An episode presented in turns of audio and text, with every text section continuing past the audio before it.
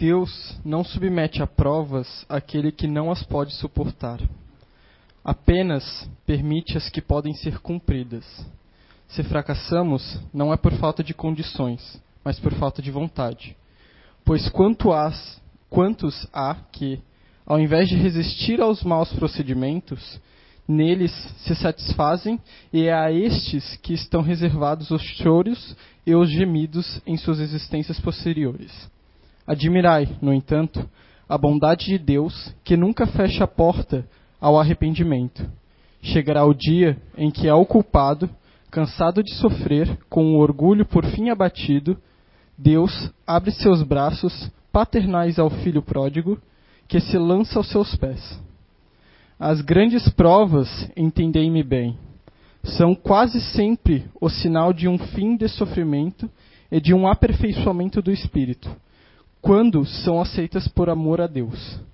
Para o espírito, é um momento supremo, e é aí que não importa não se lamentar, se não quiser perder o fruto da prova e ter de recomeçar.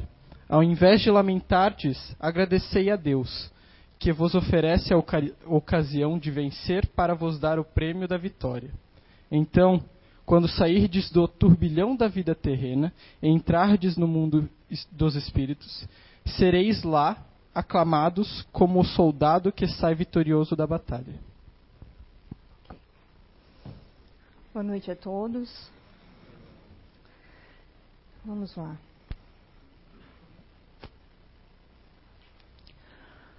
culpa, depressão e obsessão. A gente vai começar falando um pouquinho sobre o nosso cérebro. Ele é o melhor de todos os computadores. Ele armazena em milésimos de segundos tudo o que ocorre à nossa volta, como se fosse uma biblioteca infinita que armazena nossas memórias, as nossas emoções, os nossos sentimentos, as nossas lembranças e todo o conhecimento que temos durante a nossa vida. Essa questão do cérebro eu quis trazer, principalmente por essa parte das memórias, emoções, sentimentos e lembranças, porque existe uma frase que acredito que todos já ouviram que diz assim: que nós temos os nossos pensamentos e esses pensamentos eles se tornam palavras. As nossas palavras, elas se tornam as nossas ações. As nossas ações, elas se tornam os nossos hábitos. E os nossos hábitos é que vão mostrar o nosso caráter. Então, nosso caráter, mediante a tudo isso, é que entra as nossas emoções, os nossos sentimentos e as nossas lembranças. Imagina que nele, cada emoção, cada sentimento, cada informação está armazenada em diversas caixinhas. Cada vez que uma é aberta, todos os eventos que estão guardados saem dessa caixinha e você revive todos esses eventos em questão de segundos. Ou seja, quando a gente quer lembrar algo, é rápido, muito rápido, principalmente se for, infelizmente, um sentimento ou uma emoção negativa. Ela vem muito mais rápido do que uma positiva, né?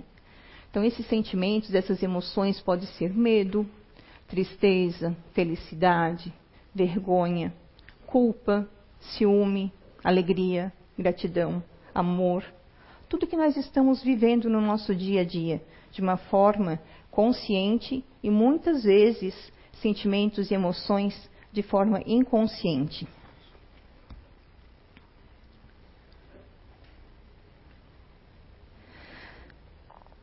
Às vezes, com essa questão dos nossos sentimentos, nós acabamos nos boicotando.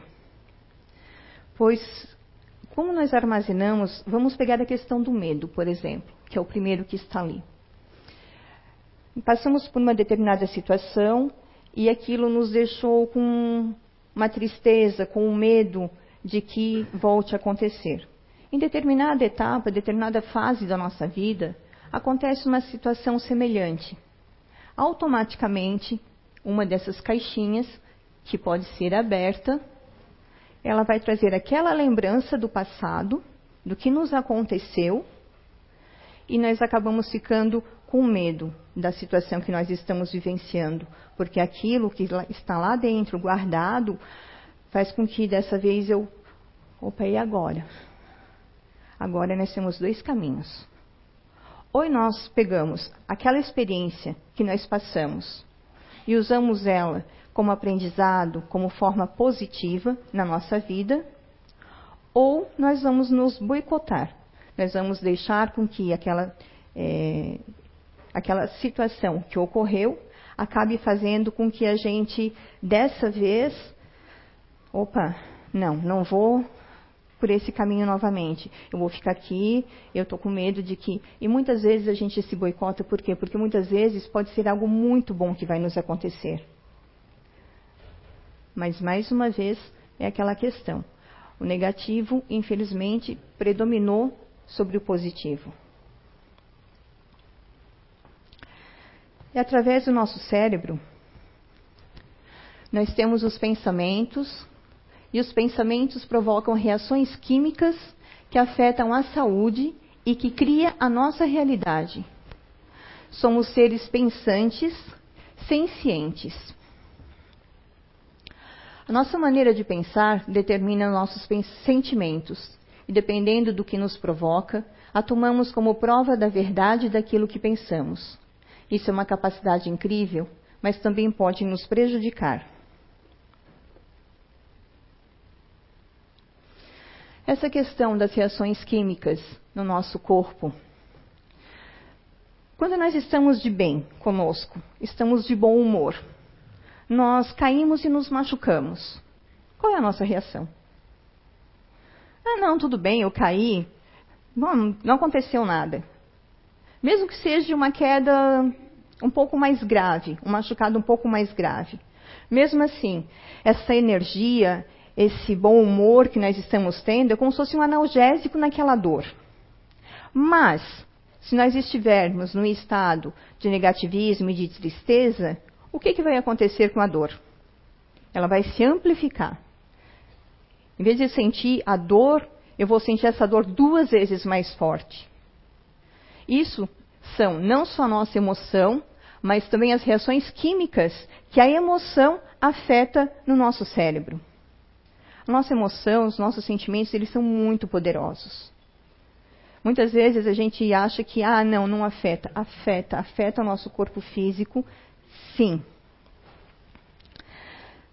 E essa parte da nossa maneira de pensar determina os nossos sentimentos. Agora, indo para a questão da emoção do sentimento. Dependendo do que nos provoca, a tomamos como prova de verdade daquilo que pensamos. Ou seja, pensamento positivo, quando eu tenho esse pensamento, quando eu estou com essa energia positiva, eu quero pensar negativo, é como se fosse um propulsor. Eu vou com tudo, eu quero fazer acontecer, as coisas vão dar certo, eu vou correr atrás. Pode acontecer algumas situações, mas eu não vou desistir, eu vou continuar. Porém, indo pelo lado negativo, o que pode acontecer se eu não é, tiver determinação sobre esse sentimento? Ele vai ser um freio na minha vida. Tanto na minha vida física, porque eu não vou querer correr atrás, eu, eu vou desistir de uma forma muito fácil, como um freio para mim, como ser espírito. Eu vou ficar estagnado. Eu vou aceitar aquele negativismo. Eu vou aceitar ficar ali. Porque não basta não fazer o mal. Se eu ficar sem fazer o bem, se eu ficar ali sem fazer nada, na omissão, o que, que eu estou fazendo comigo? Como é que eu estou evoluindo? Não estou? Muito bem. A culpa. A culpa se origina a partir de um sentimento de responsabilidade por ter feito algo ruim ou errado. Outro motivo comum por trás da culpa é pensar que deveria ter feito algo a respeito de determinada situação. E existem pessoas também que se sentem culpadas por terem conseguido algo enquanto outros falharam. Sentimento de responsabilidade por ter feito algo ruim ou errado. Desde que nós somos crianças, errado. O errado é o que a gente aprende muitas vezes dentro das religiões que é pecado. Eu fiz um pecado, eu fiz algo ruim, automaticamente eu sou culpado. A culpa de pensar que deveria ter feito algo a respeito de determinada situação. Muitas vezes é essa questão da omissão. Eu não fiz por algum motivo e depois eu acabo me sentindo culpado por não ter feito. E o último, se sentem culpados por ter, não terem conseguido algo enquanto outros falharam. Eu poderia ter ajudado. Eu não ajudei por quê? Porque eu não quis, muitas vezes, porque eu não quero que o outro consiga alguma coisa, mas depois isso, em algum momento, a culpa vai vir. E existe também outros tipos de culpa, não só esses. Existe a culpa por transgressão. O que é a culpa por transgressão? Quando eu roubo algo, eu vou transgredir uma lei social e uma lei religiosa, para quem tem uma religião, né? Ou seja, eu roubei, eu sei que perante a lei dos homens, a lei social, eu cometi um erro. Eu sou culpado. E perante a lei, né, a religio religiosidade, essa mesma questão que eu comentei antes. Eu fiz algo errado. Então eu sou culpado. Existe também a questão dos valores não definidos. O que, que são valores não definidos? Eu, como ser humano, no meu entendimento, é, eu vejo um determinado ponto, uma determinada situação como sendo sucesso. Eu quero alcançar aquele sucesso. Eu vou tentando, eu vou fazendo. Só que com o decorrer do tempo eu não estou conseguindo alcançar, almejar o que eu, para mim, é o sucesso. E eu começo a me sentir culpado. Por alguma situação eu me sinto culpado por não conseguir chegar nesse sucesso que eu tanto desejo, que eu tanto almejo. Existe a questão da culpa repreensível. O que é a culpa repreensível? Eu acho que é uma das que às vezes a gente comete, principalmente quando a gente é adolescente. Esse exemplo, né, que eu vou dar agora. Hum, Existe uma discussão, ou aconteceu uma discussão entre a mãe e o filho. O filho, muitas vezes, muito irritado, muito bravo, principalmente no período de adolescência, que a gente sempre acha que tem razão, que os pais sempre são, né, chatos, enfim. Eu começo a ficar com muita raiva e no meu pensamento eu começo a xingar, eu começo a ter pensamentos ruins, eu começo a ter pensamentos negativos, querendo que aconteça alguma coisa ruim, e muitas vezes até a gente, né, acaba pensando, meu, por que, que não morre, né? Assim eu fico livre de uma vez. Mas, vai passando o tempo, aquilo vai acalmando, e aí eu vejo, poxa, para que, que eu pensei dessa forma? E aonde entra a questão da culpa? Eu me sinto culpado por ter pensado daquela forma. Porque não há essa questão dessa necessidade.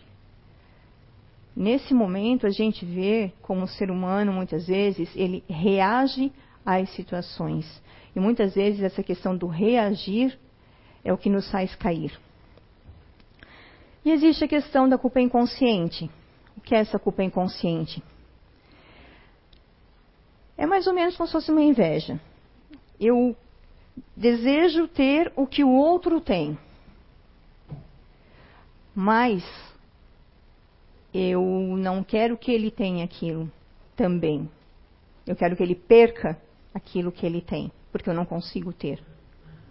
E aí depois eu acabo me sentindo muitas vezes culpado por ter desejado isso. Claro que essas culpas, elas variam de um ser para outro e da questão que a gente falou lá do início, do caráter. Porque cada um aqui pensa e age de uma forma diferente. Então, as culpas, uns vão sentir mais, outros vão sentir menos. São estados né, diferentes.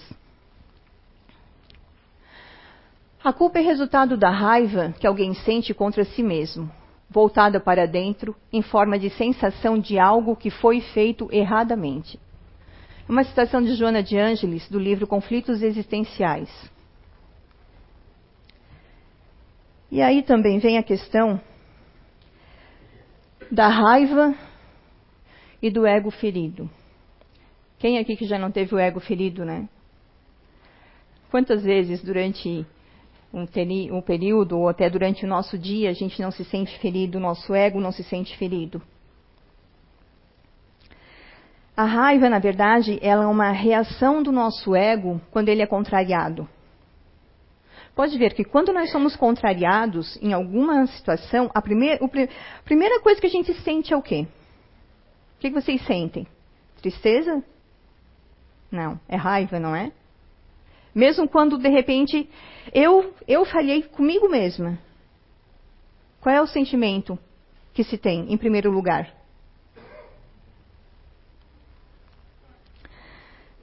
mais uma vez, né, sempre de acordo com a moral de cada um. Uns vão sentir menos, outros vão sentir mais.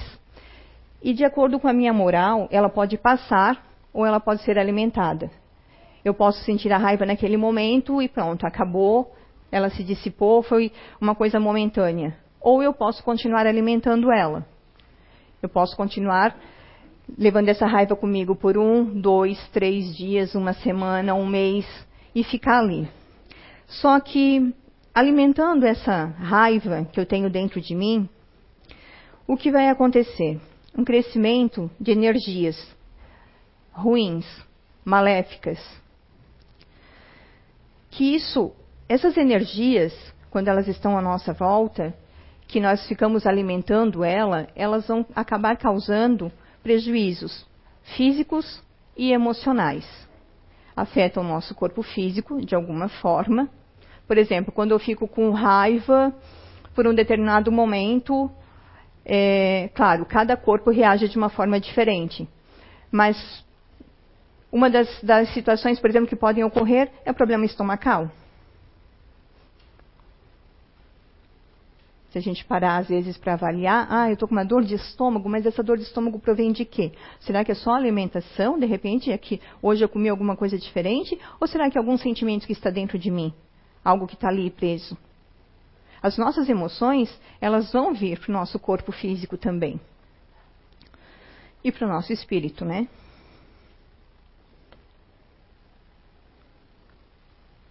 Segundo a Joana de Ângeles, a culpa em si não é boa ou ruim. Tudo depende do que nós vamos fazer com ela. Ainda segundo a mentora espiritual de Divaldo, as culpas podem ser de dois tipos tormentosa e terapêutica. A culpa é tormentosa, aquela que se mascara no inconsciente profundo, aquela que não queremos aceitar. E a culpa terapêutica, aquela em que a pessoa assume seus erros, propõe-se a tomada de consciência e reparação. A tormentosa, aquela que se mascara no inconsciente profundo, a que não queremos aceitar. Quando a gente não quer aceitar alguma coisa, a gente projeta nos outros. Então, se eu não quero aceitar a minha culpa, eu vou culpar alguém. Não interessa quem. Eu vou culpar o governo, eu vou culpar a minha família, eu vou culpar aqueles que estão mais próximos, né? Meu marido, minha esposa, meus filhos. Eu posso culpar inclusive a mídia. Ah, mas eu fiz isso porque fulano também fez e não aconteceu nada. Ah, porque eu ouvi isso na mídia social, então é, diz que não tem problema nenhum em fazer. A tormentosa eu nunca vou assumir.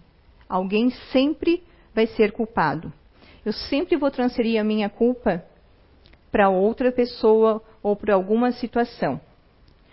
Só que eu só vou estar agravando o meu problema, não assumindo essa culpa. Cedo ou tarde eu vou ter que enfrentar ela. E a terapêutica, né? Aquela em que a pessoa assume seus erros, propõe-se a tomada de consciência e reparação. Ou seja, errei, fui culpada, sou culpado. tenho responsabilidade sobre o que eu fiz. Sou responsável por este ato. Eu assumo a responsabilidade por aquilo que eu fiz. Assumindo essa responsabilidade, o que, que eu vou tentar fazer? Eu vou parar, vou ver o porquê eu fiz aquela situação, vou avaliar ela, vou tentar mudar dentro de mim o do porquê aconteceu e vou passar a vigiar as minhas atitudes para que não ocorra mais essa situação.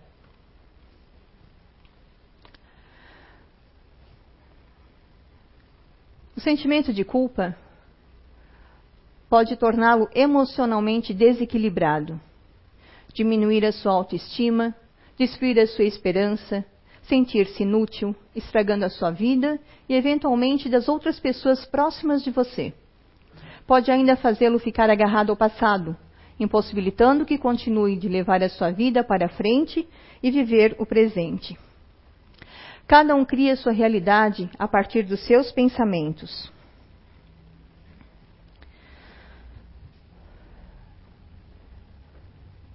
Se eu alimentar a minha culpa por sentimentos negativos, eu vou trazer outros sentimentos negativos. Automaticamente eu vou entrar em desequilíbrio. Criar a minha realidade.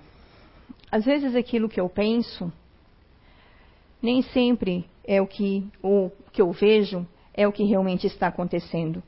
De acordo com o meu estado de equilíbrio, eu posso ver uma situação, interpretá-la interpretá-la de acordo com o estado emocional que eu estou. Se eu estou desequilibrado, eu vou interpretar de forma errônea, não o que realmente está acontecendo.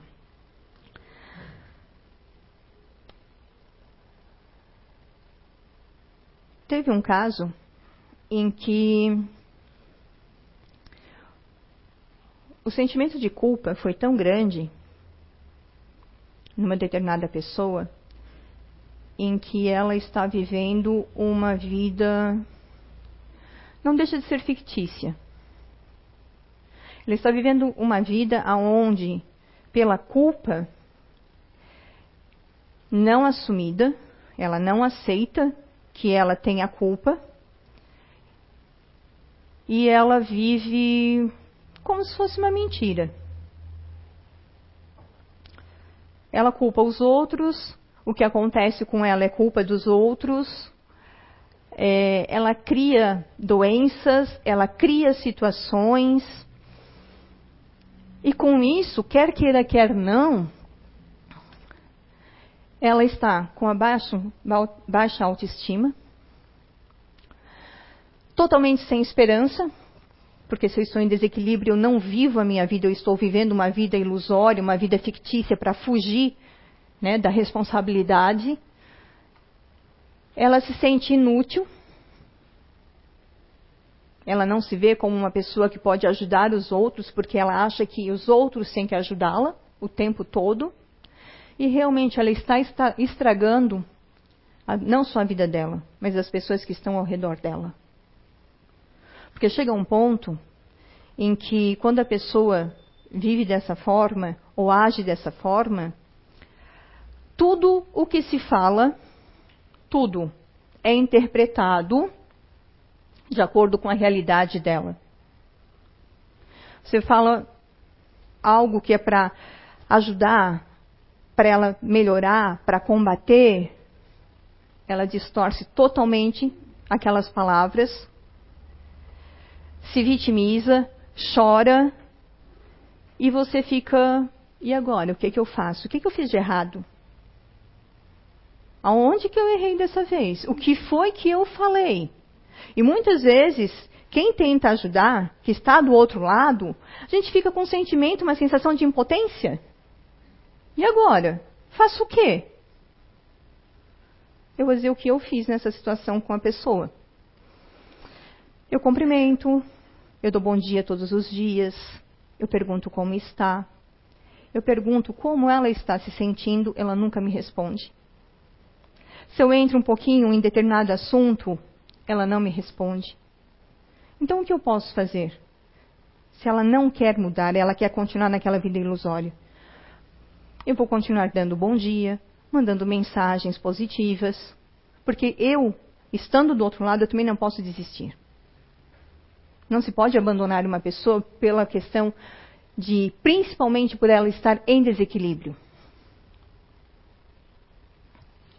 E aí vem a questão do desequilíbrio, que muitas vezes a gente confunde tristeza e depressão.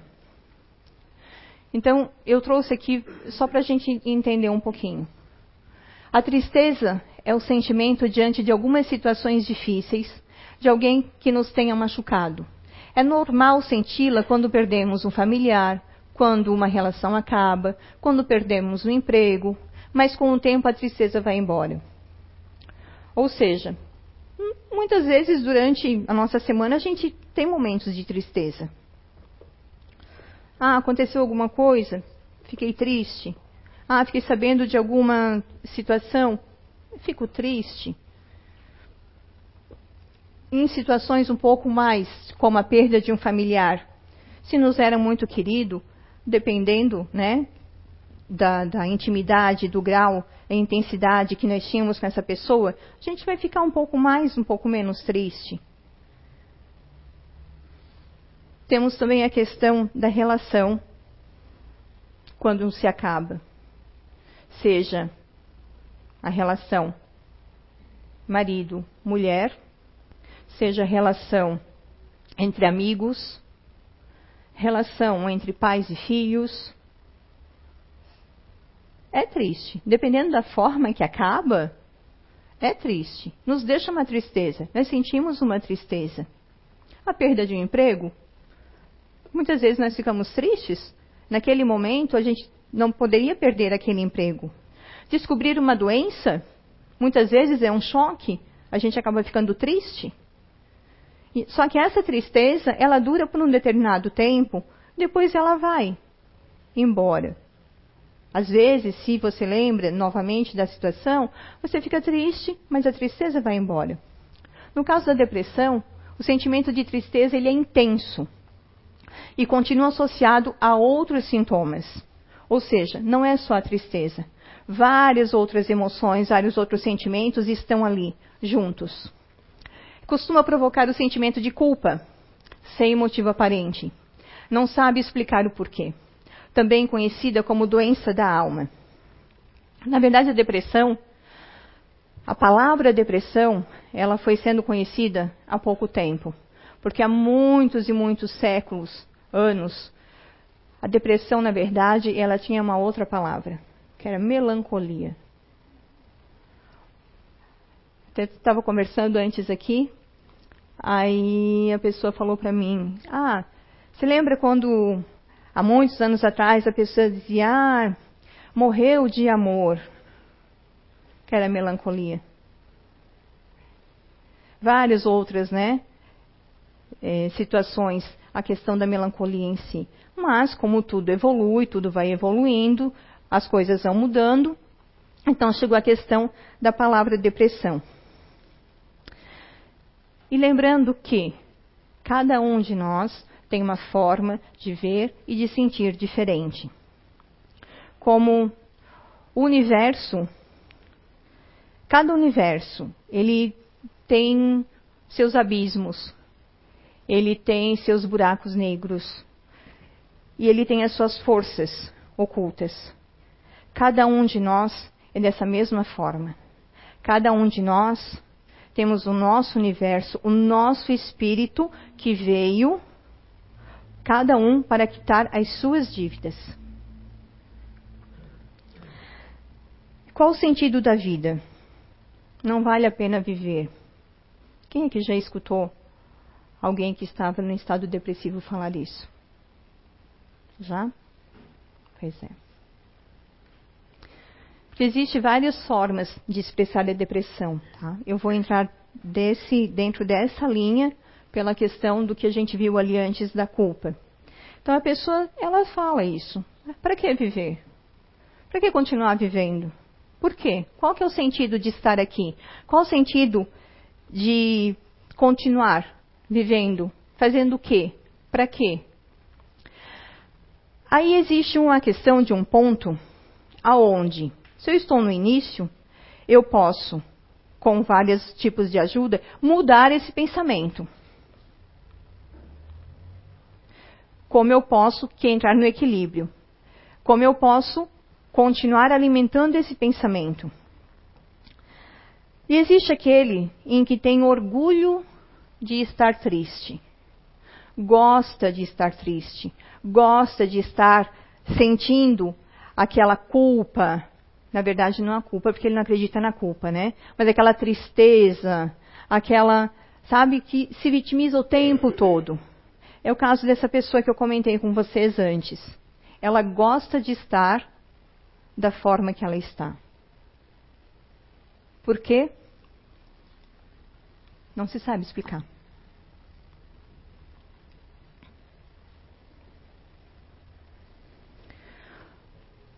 Sintomas mais comuns da depressão: sentimentos de angústia, de tristeza. Eu sinto uma tristeza profunda, muitas vezes eu nem sei porquê.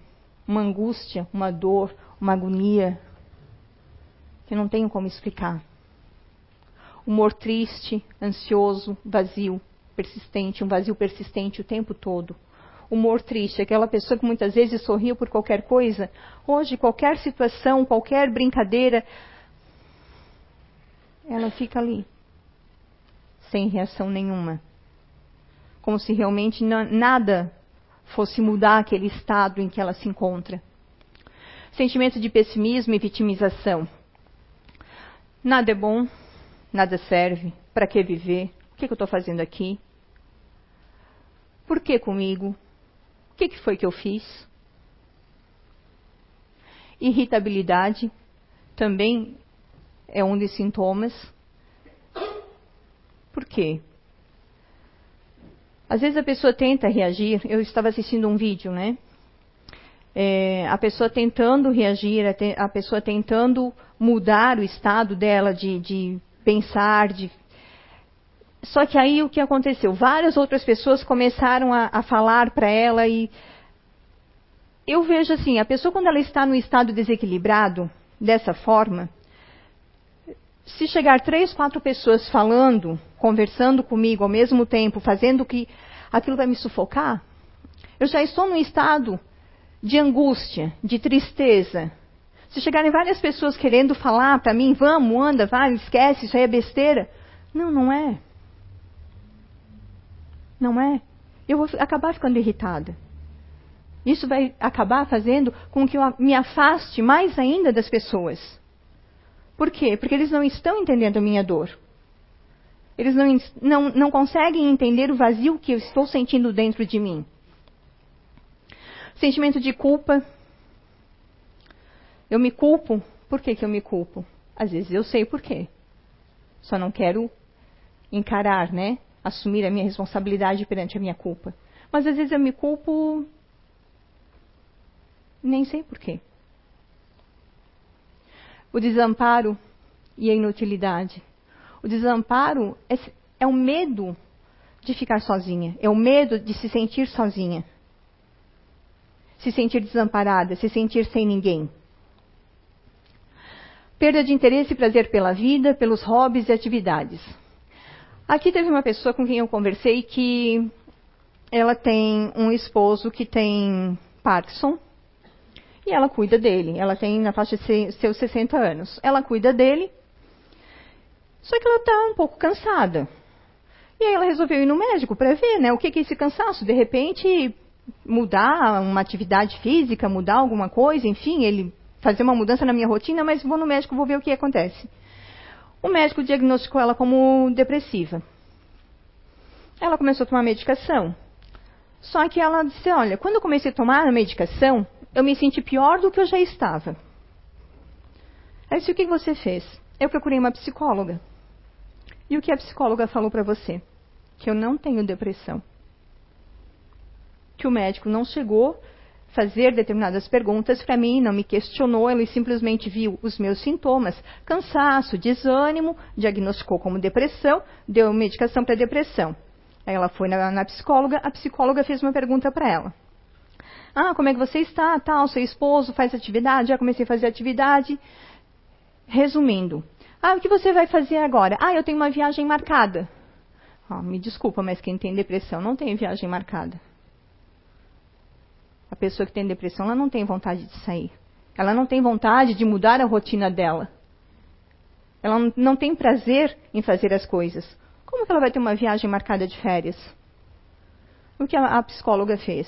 Tirou a medicação, fez mais algumas sessões com ela, e agora ela fez o quê? Mudou a alimentação, é, começou a praticar exercícios, tem uma pessoa que agora ajuda a cuidar do marido, e ela está se sentindo melhor. Então a gente tem que cuidar muito em relação a essas questões também. A baixa de energia, que é esse cansaço que a gente sente, né? Ah, estou cansaço, cansado. Só que na depressão esse cansaço ele é muito maior. Os sentimentos eles são muito maiores. A distorção do pensamento, que pode ser as confusões sentimentais. Eu sinto, eu não sinto, eu quero, eu não quero, eu vou, eu não vou. É, não é. Uma hora eu tento, a outra hora eu desisto. E aí eu acabo fazendo o quê? As ideias são mais ligadas às questões do passado e no que já se viveu. Entra nessa questão aqui, principalmente a culpa de não assumir o que eu fiz.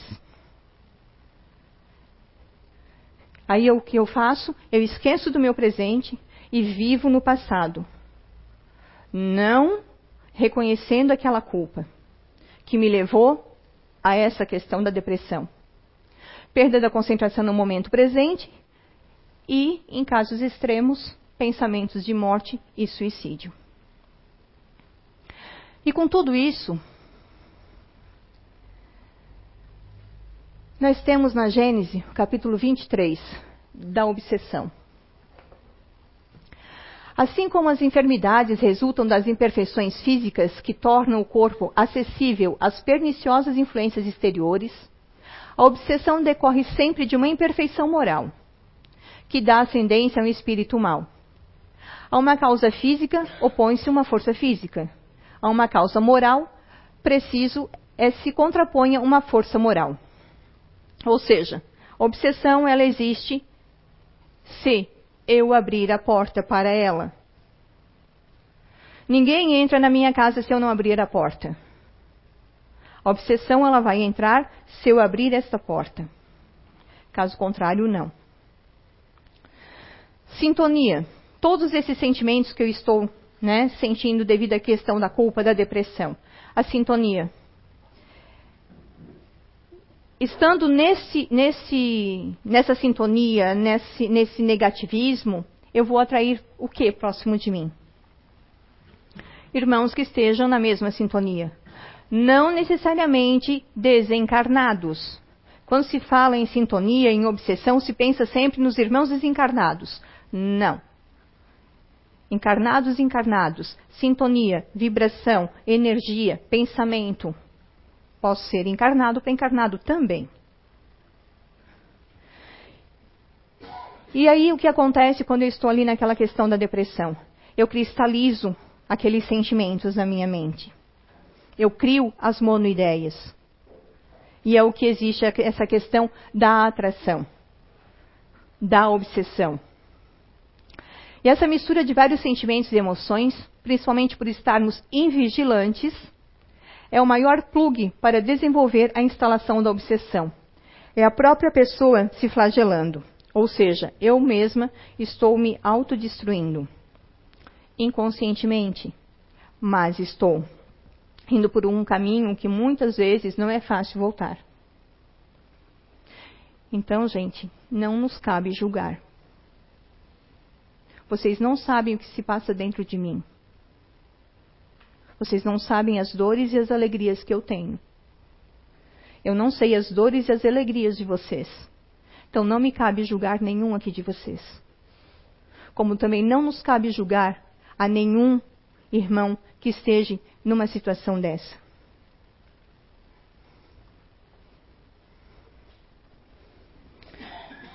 Existem as obsessões.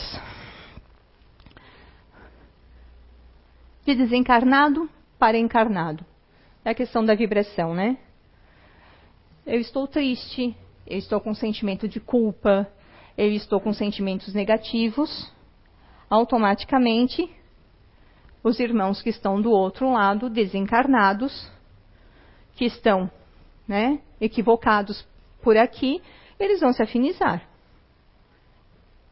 Eles vão chegar próximos de mim. Se eu estou é,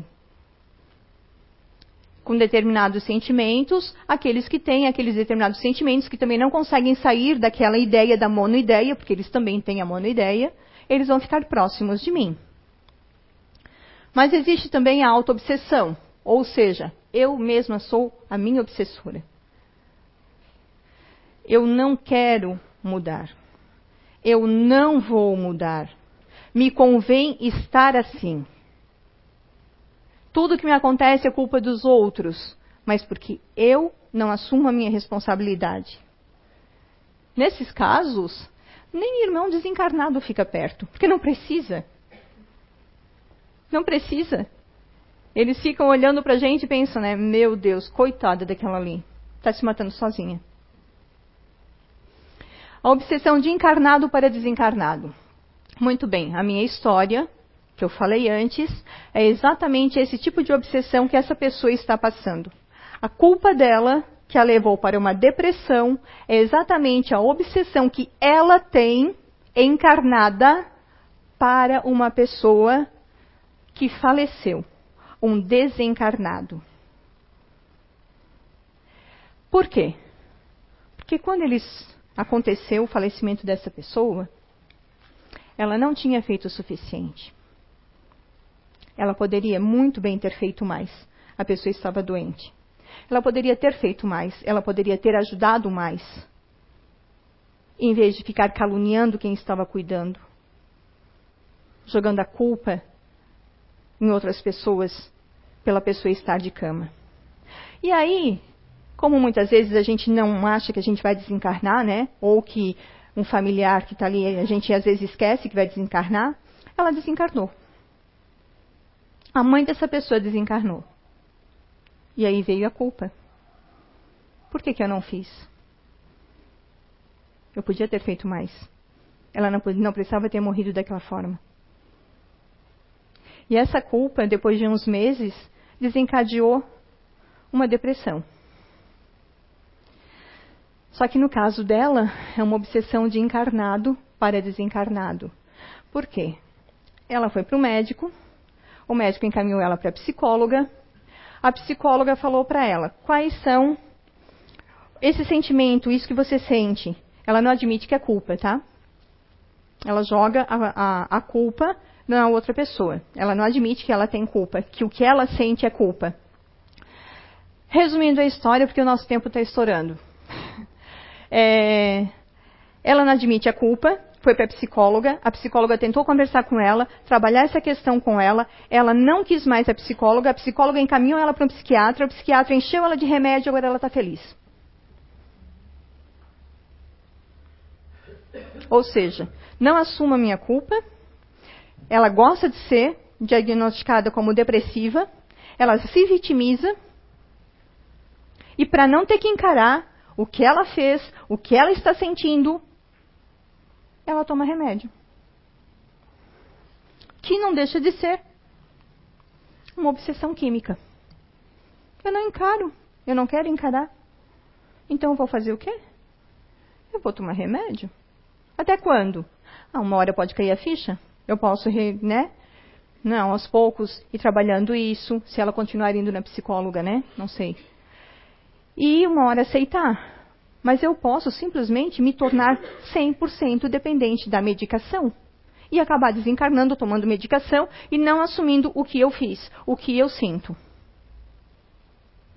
E aí? A gente tem ou não tem que cuidar dos nossos pensamentos, das nossas atitudes, do que a gente sente pelas outras pessoas, do que pode nos causar os nossos sentimentos? A chave é mudar nosso estado emocional. Falar é bem fácil, né? Mas a gente está aqui para tentar. E como diz o Evangelho, é a vontade.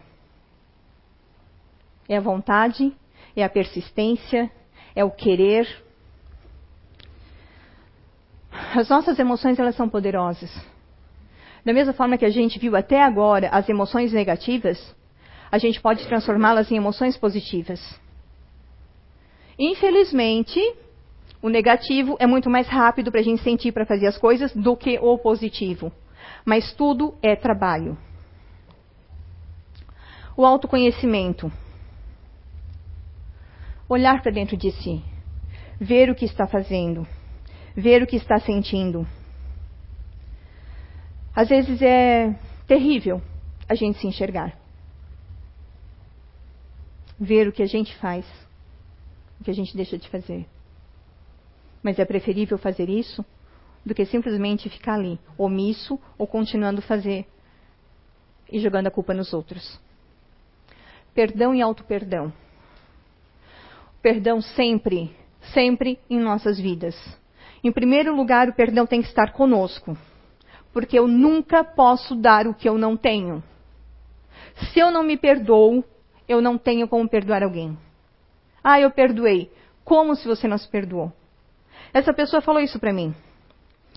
Ah, por tudo que tu me fez passar na cabeça dela, né? Muitas e muitas e muitas coisas. Eu te perdoei, mas eu não esqueço. Então ela perdoou? Eu perdoei, mas eu não esqueço? Ela não se perdoa. Como é que ela vai perdoar? É um pouco difícil, né? Então, o perdão, acima de tudo. Se perdoe pelas coisas que você fez. E aí sim você vai conseguir perdoar os outros. A vontade. Sempre. O ânimo, a vontade. No livro dos Espíritos, né, o próprio Evangelho, a gente lê um trecho ali. Sempre a vontade. E sempre lembrando que nós nunca, jamais, em momento algum, estamos sozinhos. Nunca. Desde o momento em que nós existimos, nós temos um anjo guardião. Jamais estamos sozinhos. Temos amigos espirituais que estão sempre próximos de nós, amparando, guiando, acompanhando. Só porque a gente não pode ver, não quer dizer que eles não estão aí. Eles estão sempre. Viver o presente. Viva o presente. Não viva no passado. O que aconteceu, você tem que se perdoar. Você tem que usar como positivo para a sua vida. Aprender com o que aconteceu. Se foram coisas boas, viva cada vez mais para cada vez mais coisas boas acontecerem. Mas viva no presente. A prece. Jesus deixou o maior remédio que existe no mundo para nós, que é a prece. É a conexão com Ele. Ore peça, não tenha vergonha. Jamais, jamais ele vai dizer não. Mas você tem que pedir, você tem que acreditar, de coração. E aí entra a casa espírita, o evangelho no lar, passe, água fluidificada, mas lembrando de que não adianta vir na casa espírita, não adianta tomar passe, não adianta água fluidificada fazer evangelho no lar.